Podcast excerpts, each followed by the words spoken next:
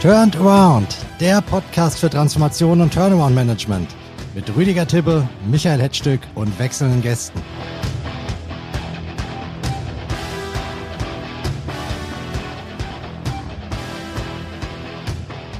So, die Musik ist aus und genauso schwungvoll, wie es angefangen hat, wollen wir hier auch direkt weitermachen. Und damit heiße ich Sie herzlich willkommen zur vierten Folge unseres Podcasts Turnaround. Wie immer an meiner Seite ist mein Co-Host Rüdiger Tibbe. Hallo, Herr Tibbe. Grüß Gott aus München. Haben Sie Lust, ein bisschen zu plaudern? Ja, sehr gerne. Mit Ihnen immer. Ich fürchte aber, dass Sie heute um Ihre Airtime wirklich kämpfen müssen, denn heute sitzen Sie gleich mit zwei Kommunikationsleuten in diesem Podcast und wir reden ja gerne und viel, wie man weiß. Aber Sie haben sich das ja selbst eingebrockt, weil Sie uns auch heute wieder einen sehr bekannten Special Guest mitgebracht haben, nämlich Konstantin Bierenstiel. Er war viele Jahre Kommunikationsmanager bei DAX-Konzernen wie Siemens, E.ON und Merck und berät inzwischen persönlich Unternehmer und Manager in heiklen Situationen.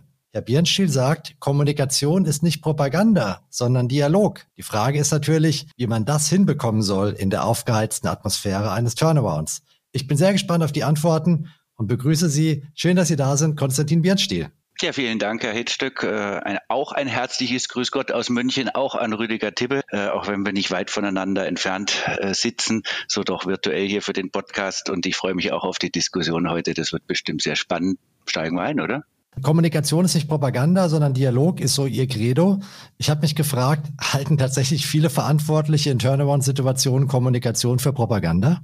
Naja, Propaganda ist ja ein schwieriges Wort und das ist natürlich auch historisch äh, belegt, aber sagen wir mal, um ein bisschen die Diskussion anzufeuern, finde ich den, den, den Gegensatz schon ganz gut. Es gibt durchaus viele Führungskräfte und da geht es ja nicht nur allein um den Unternehmenslenker, sondern natürlich auch auf Führungskräfte in verschiedensten Einheiten verschiedener Größe, die nicht immer unbedingt gewillt sind, tatsächlich in schwierigen Situationen sich auf einen Dialog einzulassen, sondern stattdessen versuchen, äh, mal zu diktieren und das Diktieren an Menschen, die entweder in einen Wandelprozess einsteigen sollen und da auch mit Herz, Hand und Kopf mit dabei sein sollen oder aber womöglich auch in der Zukunft ihren Arbeitsplatz verlieren, ist letzten Endes keine gute Idee. Und die Leute wollen heutzutage mehr denn je respektiert werden. Die wollen wertschätzen, dass man mit ihnen umgeht. Und das kann man eigentlich nur im Gespräch und damit eben im Dialog. Das gilt aber auch für alle anderen Situationen außerhalb einer Turnaround- oder Krisensituation. Wer sind denn die wichtigsten Dialogpartner in so einer Turnaround-Kommunikation? Es geht eigentlich in einer Kaskade. Es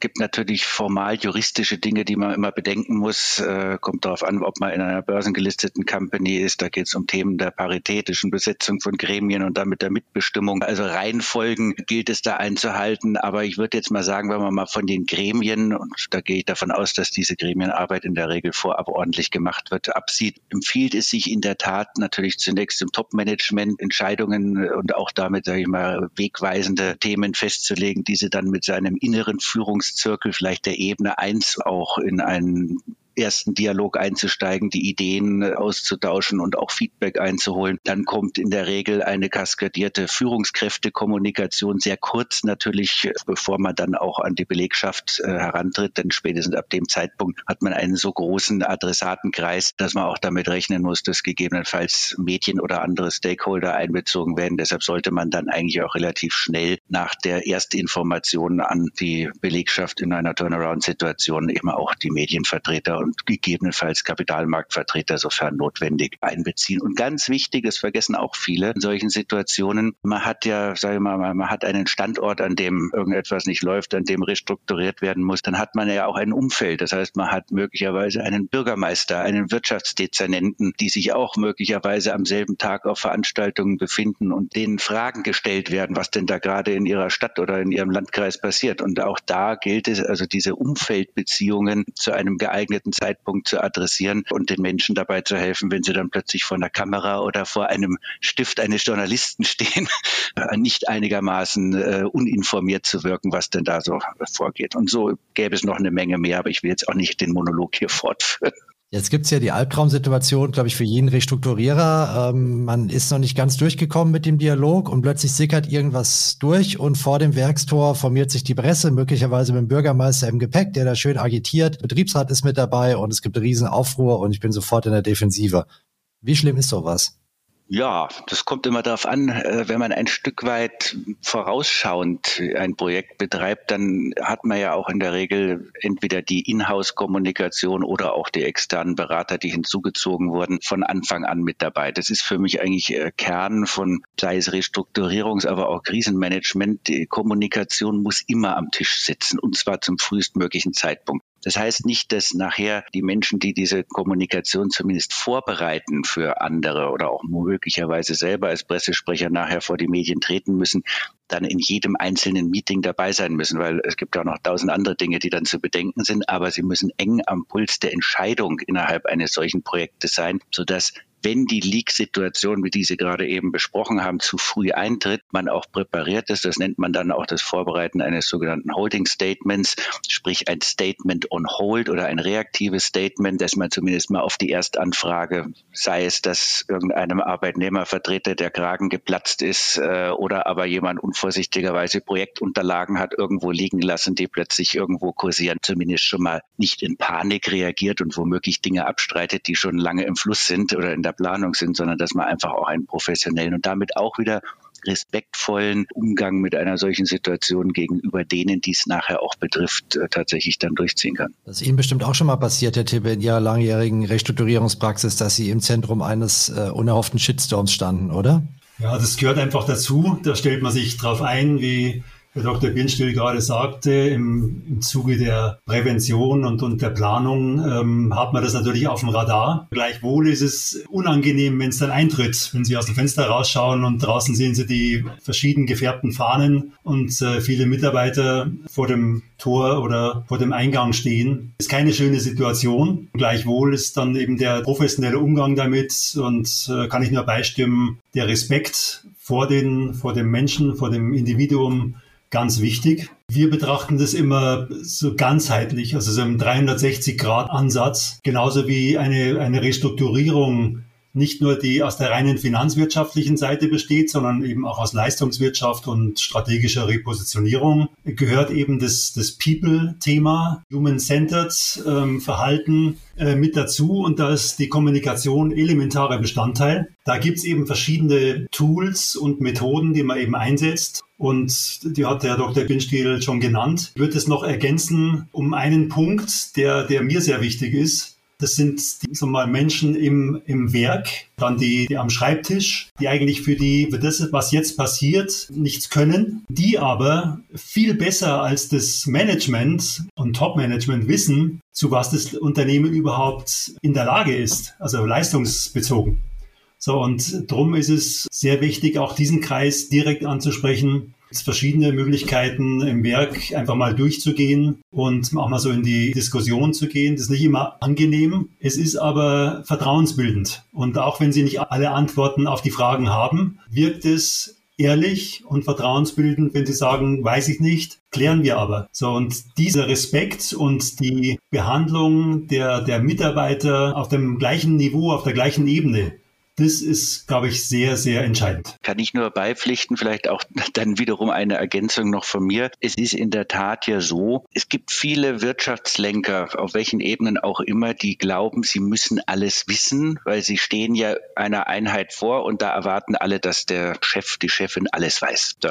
Die Zeiten sind aber auch vorbei. Heutzutage darf eine Führungskraft ohne weiteres auch mal sagen, das weiß ich noch nicht. Wir werden das aber mitnehmen. Wir arbeiten daran. Das Schlimmste ist dieses, sage ich mal, rumlavieren und rumschwurbeln und das merken Leute sofort und dann, dann haben sie das Gefühl, äh, da, da ist jemand unehrlich oder da, da hat mehr Fragezeichen, als er Antworten hat, dann lieber einfach mal klar sagen. Und heutzutage ist ja auch eines ziemlich elementar, das ist vielleicht nicht nur heutzutage, aber es wird auch immer klarer dabei, es geht ja, sage ich mal, nur zu 20 Prozent um das Was. Und 80 Prozent einer Dialogsituation und damit eben auch einer von mir aus professionellen Kommunikation sind das Wie. Und ich kann schlechte Nachrichten haben, wenn ich das ordentlich, wenn ich das empathisch äh, rüberbringe, wenn ich es auch authentisch und konsistent rüberbringen kann an Leute, sei es im Werk, sei es bei den Büroangestellten, sei es bei den Führungskräften, dann erinnern sich die Leute an das und sie werden das Vertrauen in die Führungspersönlichkeit beibehalten. Und das ist, darum geht es. Das Was ist, wie gesagt, der kleinste Teil, auch wenn häufig an dem Was wahnsinnig viel Zeit wissenschaftlicher Aufwand äh, steckt und natürlich ist auch schon wichtig ist, dass man nicht nur Unfug redet, aber das Wie das hinterlässt den Eindruck und das macht auch nachher aus, ob die Leute mitziehen oder ob sie auf der Straße stehen und sich von, sage ich mal, externen Organisationen mit Fahnen bestückt äh, tatsächlich gegen das Unternehmen aufbringen lassen. So, meine Erfahrung als Journalist ist da tatsächlich keine besonders gute. Ich hatte oft den Eindruck, dass das Thema Kommunikation zumindest in die Öffentlichkeit, an die Presse, immer ganz weit unten steht auf der Prioritätenliste der Manager in solchen Situationen. Und wenn da mal was durchsickert, dann wird nicht das Problem adressiert, sondern es wird eine Maulwurfsjagd veranstaltet, innerlich, um, um zu gucken, wo das Loch im Unternehmen sitzt. Ist jetzt natürlich eine, eine sehr spezielle Betrachtung von mir aus, aus Einzelfällen. Aber Herr Bernstiel, Sie kennen es vielleicht ein bisschen breiter. Ist das ähm, oft so? Oder habe ich einfach nur Pech gehabt?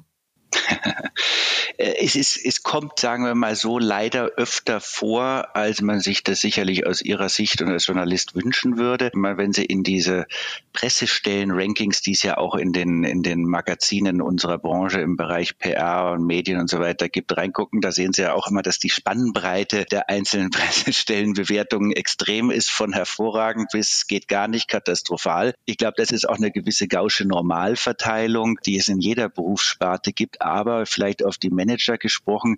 Es gibt schon so ich sag's jetzt mal, auch ein bisschen hart Maulhelden und Schönwetterkapitäne, die, wenn sie dann die Kugeln fliegen, äh, dann doch eher lieber mal entweder andere vorschicken oder in der Tat auch nicht geübt darin sind, außerhalb ihrer eigenen immer Ansagehierarchie dann auch Fragen zu stellen, die auch mal kritischer sind. Denn das kennen ja viele aus dem eigenen Unternehmensalltag gar nicht, dass ihnen kritische Fragen gestellt werden, was dann wiederum aber auch eine gute Kommunikationsabteilung ausmacht, dass sie sich traut und auch den Raum bekommt, im Vorfeld, im Gespräch mit den Managern auch die Critical Issues, also die, die kritischen Punkte anzusprechen und eben nicht nur irgendwie ein schönes Wording abzustimmen und dann abzutauchen.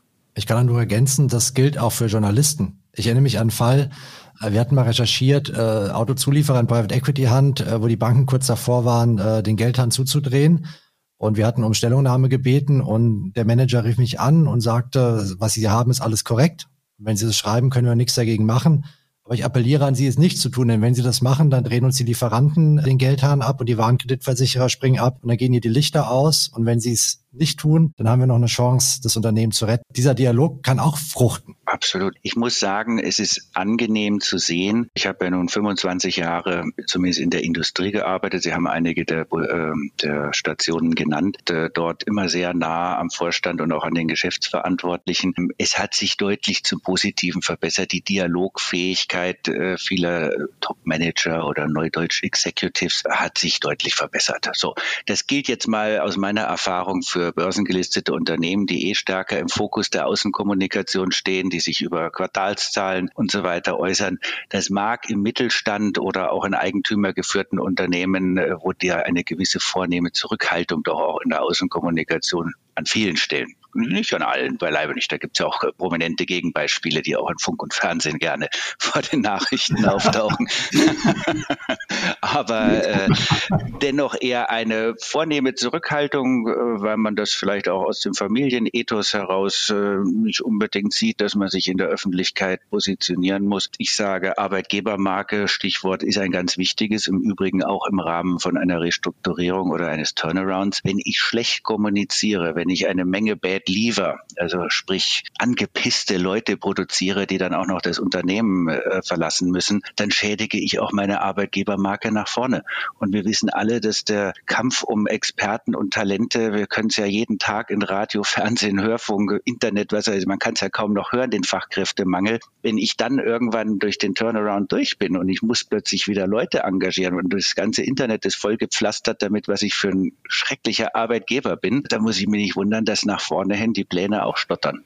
Ja, ähm, umso mehr wundert ist ja eigentlich, äh, dass man immer noch auf nicht wenig Unternehmen trifft, wo die, Sie haben es professionelle Kommunikationsabteilung genannt, wo das vielleicht gar nicht gewollt ist. Selbst in den größeren Unternehmen, also die Börsennotierten haben ja da einen gewissen Zwang, aber mal größere nicht börsennotierte, ich wundere mich immer wieder, dass genau diese Punkte nicht gesehen werden. Die sind bewusst aber werden auch bewusst zurückgehalten. Und das ist etwas, da habe ich eigentlich keine Antwort für mich gefunden. Warum lassen es Unternehmen zu, dass sie praktisch auf Fragen nicht reagieren und sich dadurch dann eine gewisse Eigendynamik im Markt entwickelt und der Markt unter Zuhilfenahme von gegebenenfalls Presse sich die eigene Story baut. Wenn ich dann anfange, dann ist es ja meist schon zu spät. Dann ist, das, ist die Sache schon am Laufen und dann das dann zu korrigieren wird schwierig. Worauf führen Sie das zurück, Herr Dr. Birnstein?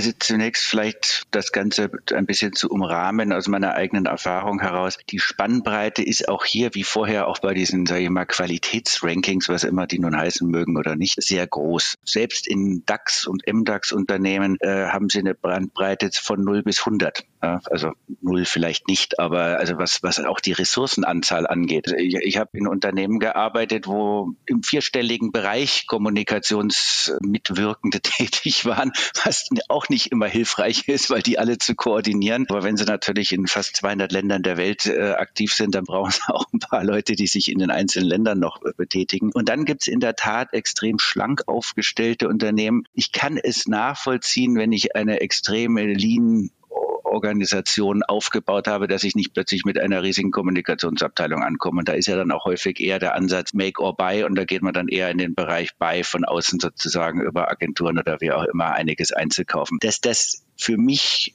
aus vielerlei Hinsicht auf Dauer keine richtige Lösung ist, kann ich nachher auch noch erzählen. Aber es gibt Unternehmenslenker, und Lenkerinnen, äh, heute wie gesagt nicht mehr ganz so sehr wie früher, die einfach der Außenwelt oder auch einer mehr Stakeholder-Betrachtung, äh, neudeutsch Multi-Stakeholder-Betrachtung, keinen großen äh, Wert beimessen. Sie sind sehr geschäftsgetrieben, was ja nichts Ehrenrühriges ist, beileibe nicht. Darum geht's ja durchaus auch, zumindest früher, als es hieß, the business of business is business. Und da sind wir ja auch ein Stück weit über diesen Ansatz jetzt an vielen Stellen bereits hinaus. Aber die sagen halt einfach, das sind alles, was weiß ich, unnütze Kosten. Ja? Alles, was so im zentralen Bereich sitzt und koordiniert, sind halt Kosten.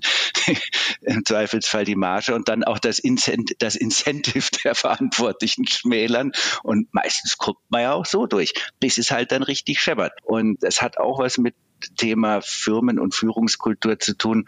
Ich bin immer wieder erschüttert, wenn ich auch heute noch Unternehmen im 21. Jahrhundert sehe, die eigentlich auch so gut wie keine interne Kommunikation betreiben. Da, da, da gibt es vielleicht ein Newsletter oder wenn man Glück hat, noch eine Mitarbeiterzeitschrift. Das war's dann aber. Ja, und das ist gar nicht so selten. Und äh, die Fälle selbst in den großen Unternehmen, die ich gesehen habe, die jetzt, sage ich mal, den Schritt in die moderne Kommunikationswelt beschritten haben, die sind noch nicht so lange her. Kann man sowas reparieren als Feuerwehrmann, Herr Tippe? Relativ schnell, wenn man in einen Fall kommt, wo nicht kommuniziert wurde, nach innen, nach außen, jetzt brennt's Lichterloh und überall haben die Leute ihre Mistgabeln in der Hand und wollen äh, Blut sehen? Schnell geht's natürlich nicht. Wir haben in derartigen Situationen, ich würde es mal sagen, das sind so 70 Prozent aller Fälle, allerdings den Vorteil, dass wenn wir plötzlich zu kommunizieren beginnen, wir eine relativ hohe Akzeptanz erfahren. Das heißt, die Mitarbeiter sind eigentlich, die sind daran gewohnt, es wird, es erfolgt keine Kommunikation. Plötzlich erfahren sie irgendwie, wir sind in der Restrukturierung und ähm, haben, es vielleicht aus der Zeitung auch noch gelesen, noch nicht mal intern gehört. Jetzt rennt da plötzlich so ein neuer Mann rum, der sich CRO nennt oder CTO, wenn man es freundlich ausdrückt, und ähm, der fängt zu kommunizieren Das ist für uns ähm, dann natürlich nicht einfach, aber die, der Akzeptanzlevel ist schneller als ein Unternehmen, wo immer schon gut kommuniziert wurde. Liegt einfach daran, weil wir die Mitarbeiter ja auch tatsächlich über die aktuellen Ereignisse eins zu eins informieren. Und wir wollen auch, wenn beispielsweise Entscheidungen getroffen werden jetzt in der Geschäftsführung, dass die Mitarbeiterinnen und Mitarbeiter verstehen, warum diese Entscheidungen getroffen wurden. Also so, so weit muss es gehen, finde ich. Und dann erfährt man auch einen hohen Grad an Vertrauen und die Mitarbeiter sind dann nicht so demotiviert, weil das, also aus meiner Sicht, und ich glaube, da gibt es auch wissenschaftliche Studien, ist es so, wenn sie keine Informationen geben, ist es für die Betroffenen eigentlich das Schlimmste. Sie haben lieber die klare Ansage, pass auf, Sie werden entlassen im Vergleich zu, wir entlassen 80 Prozent aus dieser Abteilung. Und dann immer diese ewige Frage, bin ich dabei, bin ich betroffen, bin ich nicht betroffen, führt dann auch zu, zu Krankheiten und damit verbunden natürlich auch zum Performance-Downturn. Äh, bei welchen Stakeholder-Gruppen fällt sowas denn Ihrer Erfahrung nach schnell auf fruchtbaren Boden und bei welchen dauert es ein bisschen länger? Äh, intern, extern? Sowohl als auch. Ähm, also ich sag mal, bei den Mitarbeitern direkt trifft man, wenn man offen kommuniziert, sehr schnell auf positives ich würde sagen, es nicht Verständnis, aber auf ein positives Feedback. Natürlich kommt es zu Arbeitsniederlegungen, zu Streik äh, oder Streikwarnungen, was immer. Aber es ist einfach der, der Fakt, dass man offen kommuniziert, kommt dort gut an. Im Management, ähm, gerade in Unternehmen, die vorher nicht äh, kommuniziert haben, ist es ein harter Kampf. Nachdem in der Geschäftsführung vorher festgelegt wurde, welche Aufgaben der CRO hat, nämlich alle, die direkt oder indirekt mit der Transformation zu tun haben, zieht man es dann halt durch, auch gegen die Meinung des Managements und einfach im Sinne der, des Turnarounds. Und extern wenn ich das noch ganz kurz ähm, schließen, äh, abschließen darf, extern ist es, wenn Sie erfahrungsgemäß mit den Banken in eine offene Kommunikation treten, dann ist es extrem schwierig teilweise, ähm, gerade bei Veränderungen, wenn Sie einen Restrukturierungsplan haben, der ist verabschiedet, stellen Sie fest, ah, was ist denn hier los? Das, das wird da schwierig, sprechen das Thema an diese Dinge dann wieder zu vereinheitlichen, das wird, das ist aufwendiger, weil ja natürlich alle darauf eingestellt waren, es läuft jetzt in die in die Richtung, tut's ja auch in, in den meisten Fällen, aber es gibt eben auch Situationen, wo Abweichungen eben erforderlich sind im Restrukturierungsplan und da gibt's immer lange Diskussionen. Herr Bierenstiel, Sie haben einen klaren Kommunikationstipp für Manager und der lautet drei klare und verständliche Botschaften. Was genau sind denn Ihre magischen drei? Ja, das hängt natürlich immer sehr von der Situation ab, aber wenn Sie mal so in die menschliche Gedächtnislehre damit meine ich die Lehre mit H und nicht die mit Doppel-E reinschauen, dann ist eigentlich erwiesen, dass sich die meisten Empfänger, aber auch die meisten Sendenden in der Regel schwer tun, mehr als drei Dinge gleichzeitig zu erfassen. Warum ist es auf der einen Seite schwierig? Äh, für den, der sendet Botschaften, der ist bei der ersten Botschaft, die er aussendet, noch voll bei der Sache. Bei der zweiten fängt er schon ein bisschen an, so im Hinterkopf, so, oh, hoffentlich vergesse ich nicht Nummer vier und Nummer fünf, obwohl eigentlich gar keiner weiß, dass er die vier und fünf, wenn er sie vergisst, nicht gesagt hat. Wenn er bei der dritten ist, fängt er schon das Stottern an und dann wird es eigentlich immer schwächer in der Aussagekraft. Und bei vier ist er eigentlich schon am Rudern und fünf lässt er dann meistens doch weg und fühlt sich schlecht am Ende. Das merken auch die Zuhörenden und umgekehrt sind die Zuhörenden wieder, sag ich wenn, wenn Ihnen jemand sagt, also erstens, zweitens, drittens, und das sieht man ja auch, The Power of Three, gibt's ja jede Menge äh, Literatur und Videos dazu im Internet, ist einfach das, was Menschen mitnehmen können und behalten können. Bieten Sie ihnen vier oder fünf Botschaften oder Themen, dann können die Leute A aussuchen, B kommen möglicherweise ihre wichtigsten, wenn sie es nicht gut sortiert haben, nicht vorne, sprich die Empfängerbereitschaft ist schon durch. Und wenn sie dann in dem vierten Punkt, den sie nicht verhaspeln und ihn doch noch bringen, dran sind, dann sind bei den anderen Leuten die Rollläden schon runter. So, das heißt also, es gibt eigentlich kaum ein Thema, was man nicht, wenn man verdichtet, in drei klaren, ob nun deutschen, englischen oder wie auch immer Hauptsätzen wie benötigt, äh, auch mal grundformulieren kann. Und das würde ich mir wünschen, dass das deutlich mehr aus den Kommunikationsabteilungen mit dem Management zusammen auch geübt wird. Denn das ist eigentlich die Erfolgsformel, äh, mit der man dann auch bei den Leuten ankommt. Alles andere ist teilweise overengineert oder einfach zu viel und es versendet sich und äh, ja. Und Journalisten, die aufmerksam zuhören, die haben, wie gesagt, bei fünf Punkten dann die Wahlfreiheit, weil sie sich möglich rausnehmen, weil sie müssen ja auch verkürzen und äh, dann ist es eigentlich auch nicht im Sinne des Erfinders. Also drei Botschaften, alles wird gut. Genau, alles wird gut. Aber ich wollte noch eins auch zu Herrn Tibbe und auch zu Ihrer Frage, Herr Hedstück, äh, ergänzen. Wenn Sie noch mal nach den Stakeholder-Gruppen fragen, ich hatte ja ganz am Anfang auch gesagt, in so einer Kaskade sehr früh sehr wichtig, dass die Führungskräfte äh, und erstmal sage ich mal die erste Ebene unter der Geschäftsleitung und dann aber eben auch der erweiterte Führungszirkel eingebunden werden, weil ich, ich habe mal für einen CEO, einen äh, Bekannten in der Vergangenheit gearbeitet, der sprach dann irgendwann mal von der sogenannten Lehmschicht. Und äh, das ist ihm nicht gut äh, an, wie sagt man da, angekreidet worden, weil sich natürlich furchtbar viele Leute auf den Schlips getreten fühlten. Aber in der Tat, er hatte ja recht, denn wenn ich es nicht schaffe, die Führungskräfte für meine Pläne als Top-Management, als Geschäftsleitung, als Vorstand zu begeistern, ja, wie soll ich es denn dann in die Mannschaft bringen und wer soll es denn dann umsetzen? Also, das heißt, diese, wenn die Lehmschicht erstarrt und tatsächlich fest wird, dann ist eigentlich mein Prozess schon durch. Dann muss ich nochmal irgendwie anders ansetzen, aber da weiß der Herr Tipper dann sicherlich besser, wie man nochmal dran geht. Ich bin dann damals einen Schritt weiter gegangen und habe es sogar noch ein bisschen dreister formuliert, habe gesagt, die Lähmschicht mit Ä, die aktiv oder passiven Widerstand leistet. Aber jetzt mal Spaß beiseite. Einen zweiten Aspekt, das vergessen ganz, ganz, ganz viele äh, für meine Begriffe es ist inzwischen besser geworden, aber ist das Thema ähm, Mitarbeitervertretungen. Sprich, insbesondere der Betriebsrat in einem Unternehmen ist in einer solchen Situation ein essentieller Faktor. Und ich habe es schon so oft gesehen, dass da ein vergiftetes Klima herrscht, dass sich die Leute zwischen immer Geschäftsleitung und Betriebsrat entweder nie ausgetauscht haben oder nur gezopft haben. Und da, da gibt umgekehrte Beispiele, wo wenn ein vertrauensvoller, kontinuierlicher und offener Dialog mit diesen Mitarbeitervertretern, insbesondere den in also im Unternehmen sitzenden, den Betriebsräten geführt wird, dass auch schwierige Themen durchaus ich sag mal, wohlwollend, aber interessenausgleichend natürlich, weil das ist die Aufgabe des Betriebsrates, begleitet werden und nicht irgendwie nur, äh, ich sag mal, verbaler Mord und Totschlag herrschen. Und das kann man aber eben nicht innerhalb von wenigen Tagen, Minuten, was auch immer herbeiführen, sondern das ist die Frage, wie gehe ich auch hier wieder respektvoll und ordentlich miteinander um. Die deutsche Mitbestimmung ist, ich sage es jetzt mal ein bisschen scharf, ein sich durchaus weiter ausbreitendes und zwar von Jahr zu Jahr zunehmendes, äh, auch positives Gebilde, aber es hat auch gewisse Auswüchse und wer als Unternehmer oder als Vorstand nicht verstanden hat, dass in Deutschland an der deutschen Mitbestimmung nicht zu rütteln ist und auch nicht vorbeizukommen ist, der hat ein tatsächliches Problem. Da hilft dann auch keine Kommunikation mehr zu dem Zeitpunkt. Mit so einer klaren Aussage sind wir fast schon bei unseren Rapid Fire Questions und da brauche ich auch nochmal zwei klare Aussagen von Ihnen, um das ganze Thema hier abzubinden und mit durchaus knackigen Fragen. Und die erste dieser beiden Rapid Fire Questions, die geht an Herrn Tibbe. Von Ihnen würde ich gerne wissen, Herr Tibbe, was war der größte Kommunikationsschnitzer, den Sie sich selbst mal geleistet haben? Und was haben Sie daraus gelernt? Ja, also der größte Schnitzer, den ich mir selbst geleistet habe, war, dass ich einmal zu forsch, ähm, in einem Projekt zu forsch vorgegangen bin und den Betriebsrat da nicht mitgenommen habe. Aber das ist schon einige Zeit her. Mittlerweile passiert das natürlich nicht mehr. Aber ich habe es dann, wir haben es dann ausbügeln können, wie gesagt, durch eine recht intensive Kommunikation, aber das war ähm, ein grober Schnitzer.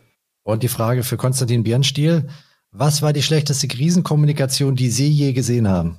Naja, ich sag mal, oberflächlich betrachtet äh, war sicherlich, sind einige Unternehmen äh, im Dieselskandal insbesondere am Anfang nicht besonders gut in die Pötte gekommen. Aber das ist natürlich auch immer schwierig, wenn man äh, unter dem Diktat dann der Juristen, die natürlich alles nur zum Schutz der verschiedenen Interessen äh, untersagen, äh, wenn man dann da kommunizieren soll. Und vielleicht auf der anderen Seite das Thema Deepwater Horizon, äh, wenn wir uns alle noch daran erinnern, diese brennende Ölplattform, die ja durchaus auch äh, über Wochen und Monate hinweg äh, kommunikativ katastrophal gefahren wurde, bis dann irgendwann kleine externe Agenturen auch übernommen haben. Aber der Schaden an dem Unternehmen hielt lange an und naja, würde ich mal sagen. Das sind so zwei Fälle, es sind, sage ich mal, zwei prominente Fälle, wo es sicherlich zumindest initial nicht besonders gut lief. Oder Walter Ulbrichts berühmtes Zitat, niemand hat die Absicht, eine Mauer zu errichten. Das ist übrigens auch vielleicht ein letztes Wort dazu. Das Schlimmste, was man in der Kommunikation, aber völlig egal in welcher Situation machen kann, äh, schlichtweg die Fakten zu verdrehen. Aber das ist ja leider heute gehört ja bald schon in der Politik, zumindest an einigen Regionen der Welt zum guten Ton, dass man entweder Fake News selber streut oder alles, was einem nicht passt, als solche, als solche äh, betitelt. Aber ich glaube, für Unternehmen, die auch eine Reputation zu schützen haben, sich selber auch und, und auch Menschen, die später vielleicht nochmal irgendwo einen anderen Job haben wollen, empfiehlt sich stets bei den Fakten zu bleiben. Ob man die ganze Wahrheit sagt, ist ja immer noch etwas anderes, sagte mir mal ein, ein wirklich sehr erfahrener Kollege, als ich am Anfang meiner Laufbahn stand. Aber wir lügen nicht. Und ich glaube, das ist das Wichtigste. Das ist ein wunderbares Schlusswort für den Interviewteil unseres heutigen Podcasts. Ich sage ganz herzliches Dankeschön an Konstantin Birnstiel, dass Sie uns Ihre Zeit geschenkt haben und uns so viele schöne Einblicke gegeben haben in Ihre Praxis. Natürlich auch vielen Dank an Rüdiger Tippe für die äh, Einordnung aus der Restrukturierungspraxis. Sehr gerne und auch von meiner Seite herzlichen Dank für die gute Moderation. Danke auch an beide. Danke, danke. Hier geht es jetzt auch weiter mit den Restrukturierungsnews der vergangenen zwei Wochen. Hören Sie rein, damit Sie nicht verpassen, was bei Ihnen im Umfeld passiert ist, welche Insolvenzen es gab, welche Personalwechsel, welche Deals. Das erfahren Sie jetzt gleich hier in wenigen Sekunden bei Turned Around. So, los geht's. Erstmal, die Luft da draußen wird rauer. Dafür haben wir heute gleich mehrere Hinweise für Sie. Der erste sind die neuen Insolvenzdaten von Finance und dem Beratungshaus Falkensteg. Demnach stellten im vierten Quartal 39 Unternehmen mit einem Umsatz von mehr als 20 Millionen Euro einen Insolvenzantrag. Das sind 70 Prozent mehr als im Schlussquartal 2021. Im gesamten Jahr wuchs die Zahl der Großinsolvenzen von 76 auf 123. Allerdings gab es im Corona-Jahr 2020 181 Pleiten. Bemerkenswert ist, dass bis Mitte Februar kaum mehr als 20 Prozent der Insolvenzfälle 2022 ein Neustart gelungen ist. Die Turnarounds werden also weniger. Gut, dass es jetzt unseren Podcast gibt. Auch in den vergangenen Wochen gab es eine Menge Insolvenzfälle. Zum Beispiel ist Clean Logistics pleite. Eine Notkapitalerhöhung über fast 5 Millionen Euro aus dem Dezember ist verpufft. Der Entwickler von Wasserstoff-LKWs hat Insolvenzantrag gestellt. Im Auftrag des Insolvenzverwalters Peter Alexander Borchardt von der Kanzlei Mörle Hab soll jetzt Deloitte einen strategischen Investor finden. Auch den Autozulieferer Frimo hat es erwischt, allerdings nicht dessen Auslandstöchter. Frimo beschäftigt 1200 Mitarbeiter und machte zuletzt einen Umsatz von 160 Millionen Euro, konnte die gestiegenen Energie- und Rohstoffkosten aber nicht mehr stemmen. Insolvenzverwalter ist Stefan Meyer von der Kanzlei Pluter. Und ich habe noch eine Automotive-Pleite für Sie. Der Zulieferer Fischer Oberflächentechnologie hat Ende Februar mit 220 Beschäftigten Insolvenz beantragt. Insolvenzverwalter ist Jens Lieser. Auch in zwei anderen Sorgenbranchen ist wieder etwas passiert und aus einer kommt auch ein echter Hammer, der über die ganz großen Medien gelaufen ist. Peak und Kloppenburg hat sich Ende letzter Woche in ein Schutzschirmverfahren geflüchtet. Geplant ist eine Insolvenz in Eigenverwaltung. Dabei wollte das Modehaus eigentlich seinen Umsatz bis 2026 auf über 4 Milliarden Euro verdoppeln und dafür hohe Summen in den Ausbau der digitalen Vertriebskanäle und die Eröffnung neuer Filialen pumpen. Jetzt heißt die Devise zurück zum stationären Filialgeschäft. Auch der Modehändler TK Fashion ist in die Knie gegangen. Weniger Nachfrage, gestiegene Kosten, das war's. Doch Insolvenzverwalter Bina Bär will den Betrieb mit 135 Mitarbeitern erstmal weiterführen, während er einen Sanierungsplan erarbeitet. Auch in der Möbelbranche gab es wieder eine neue Pleite. F&S Polstermöbel aus Coburg ist mit 90 Mitarbeitern nach 45 Jahren am Markt in die Insolvenz gerutscht. Insolvenzverwalter ist Florian Wittmann aus Kronach. Und dann, liebe Freunde, ist auch noch Berlins letzter Promi-Friseur, wie ihn die Boulevardpresse nennt, in die Pleite gerutscht. Shan Rahim Khan frisierte unter anderem Franziska van Almsig und Joachim Löw. Erst vor vier Wochen hatte der Friseur einen neuen Salon im KDW eröffnet, mit Champagnerbar. Sowas hat mein Friseur nicht, dafür gibt's ihn noch. Kurios mutet die Einschätzung eines Branchenexperten zu den Gründen der Schieflage an. Weil sie mehrmals am Tag Fotos auf Instagram und TikTok posten müssen, hätten Promis keine Zeit mehr zum Friseur zu gehen. Das Styling übernehmen jetzt oft die Fotoassistenten direkt vor Ort. Und jetzt behaupten Sie bitte nicht mehr, Sie würden bei Turnaround nichts Neues mehr erfahren. So, jetzt werden die Nachrichten aber etwas positiver. So hat sich ein nicht genannter Privatinvestor dazu entschlossen, frisches Geld in den Schuhhändler Görz zu pumpen. Damit steigen die Chancen, dass Görz das im September 22 gestartete Verfahren in Eigenverwaltung demnächst erfolgreich beenden kann. Sogar mehr als fünf Jahre nach dem Insolvenzantrag hat sich auch ein neuer Investor für die Filmproduktionsfirma Collina gefunden. Der Filmproduzent Josef Brandmeier. Freuen wir das auch den Insolvenzverwalter Marc-André Kuhne. Es ist mal wieder Zeit für was Neues. Und dann werden wir jetzt wieder an den Zusammenbruch von German Pellets aus dem Februar 2016 erinnert. Eine der größten und spektakulärsten Pleiten in der Geschichte der deutschen Mittelstandsanleihen. Vielleicht erinnern Sie sich daran. German Pellets hatte dort Hunderte von Millionen Euro eingesammelt. Insgesamt wurden im Zuge der Pleite Forderungen in Höhe von zwei Milliarden Euro angemeldet. Letzten Donnerstag begann nun in Schwerin der Prozess gegen Ex-Chef Peter Leibold und dessen Tochter. Die Staatsanwaltschaft wirft den beiden sowie einem dritten Manager mehrere Straftaten vor, darunter Betrug, Steuerhinterziehung, Untreue und last but not least Verletzung der Insolvenzantragspflicht. Bei einer Verurteilung droht Leibold eine Haftstrafe von bis zu zehn Jahren. Und zum Schluss habe ich noch eine kurze Personalie für Sie. Die noch junge Special Situations Beratung Noverion hat André Schröer von der M&A Beratung Livingston an Bord geholt. Dort hatte Schröer den Bereich Distressed M&A aufgebaut. Und damit verabschiede ich mich von Ihnen für diese Runde. Ich hoffe, dieser Podcast hat Ihnen gefallen und in zwei Wochen wartet schon die nächste Folge auf Sie. Dann gehen wir der Frage nach, wie man die Unternehmenskultur verbessern kann, damit in einer Restrukturierung auch wirklich alle an einem Strang ziehen. Keine einfache Aufgabe und genau deshalb so interessant für uns. Vielleicht auch für Sie? Dann hören wir uns in zwei Wochen wieder. Bis dahin wünsche ich Ihnen eine gute Zeit. Ihr Michael Hetzstück.